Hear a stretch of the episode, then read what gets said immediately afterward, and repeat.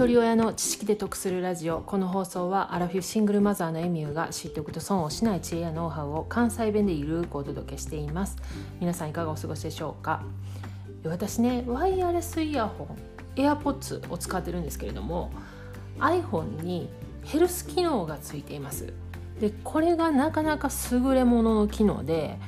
1日どれぐらい歩いたかとかね睡眠の時間であったりとかあと瞑想のアプリともリンクさせてるんで、ま、全てのログを取ってくれるアプリなんですよね。でその中でヘッドホンに関する機能もあるんです。で今日はねその機能で気づいたことについてお話ししたいと思います。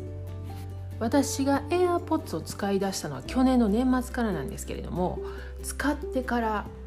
生活が一変しましたもともといろんなプラットフォームの音声配信は聞いてたんですけれどもこの AirPods にすることによって、まあ、家事の間とか移動時間もずっと聞けるのでその音声配信を聞いてる時間が増えたっていうのとあともう一つは何度も言ってるんですけれども Audible であったり読み上げ機能を使って読書を耳で聞くようになってから読書量がぐっと増えたんですね。で一日中 AirPods を耳に入れたままの状態で必要であればつける必要なければ消すっていう形にしてるんですね。例えばね普通に生活してる時は普通の音量でいけるんですけれども掃除機かけたり例えば洗い物したりとかそういう時はどうしてもその音がうるさいので AirPods から出る音量を上げるんですけれどもこの間ね初めてヘルス機能に注意されたんですね。AirPods のね音が大きすぎると。あの耳に良くないからもうちょっと下げた方がええんちゃうかっていうような内容のメッセージが届いたんです。でねそういえば例えば掃除機かけるじゃないですか。でその時に聞こえへんからまあ音量大きくするんですけどでかけ終わったらその音量小さくするかって言ったらしてないんですよね。そのままの音量で聞いてるんですよ。でまたなんか場所が変わってその何かをつけた時にあ音が大きいなと思ったら音量下げるんですけどでもな家事をしてる時洗い物とか掃除機かけてる時っていうのは音大きくしたまんまで洗い終わったからってじゃあ音量下げてるかって言ったら下げてないことに気づいたんですね。でそのまんまの状態でずっと聞き続けてる時間が長いからヘルス機能から注意を受けたんです。でもねこれほんまに大事やなと思ってなぜなら人間のね体の機能ってその環境にやっぱし慣れようとするんですよねだからその音が大きかったら大きいでその状態に慣れてくるし小さかったら小さいでその状態にもまた慣れるんですね。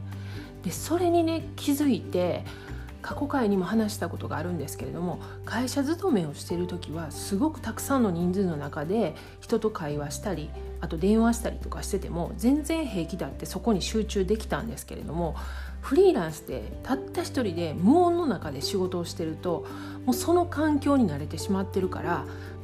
会社のようにたくさんの人数の中で仕事するともう全く集中できないんですね周りの音がうるさすぎて。人間は適応能力が優れてるって言われてますけれどもいい意味でも悪い意味でも機能も適応するんですねだからもう極力その悪いように適応してしまうと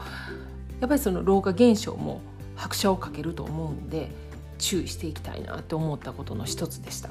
今日は iPhone のヘルス機能に音量の警告を受けて、いろいろ気づかされたというお話でした。先ほども少しお話したんですけども過去回270回で聴力低下の原因は老化か環境かというお話をさせてもらってます。でその中でもこの聴力の老化っていうのはなかなか自分では気づきにくい。周りから言われてやっと気づくようになるけれども実はもう50前後からその兆候が出ているんですっていうお話なんですね。よかったら合わせて聞いてみてください。では最後までお聴きいただきありがとうございました。今日も笑顔で。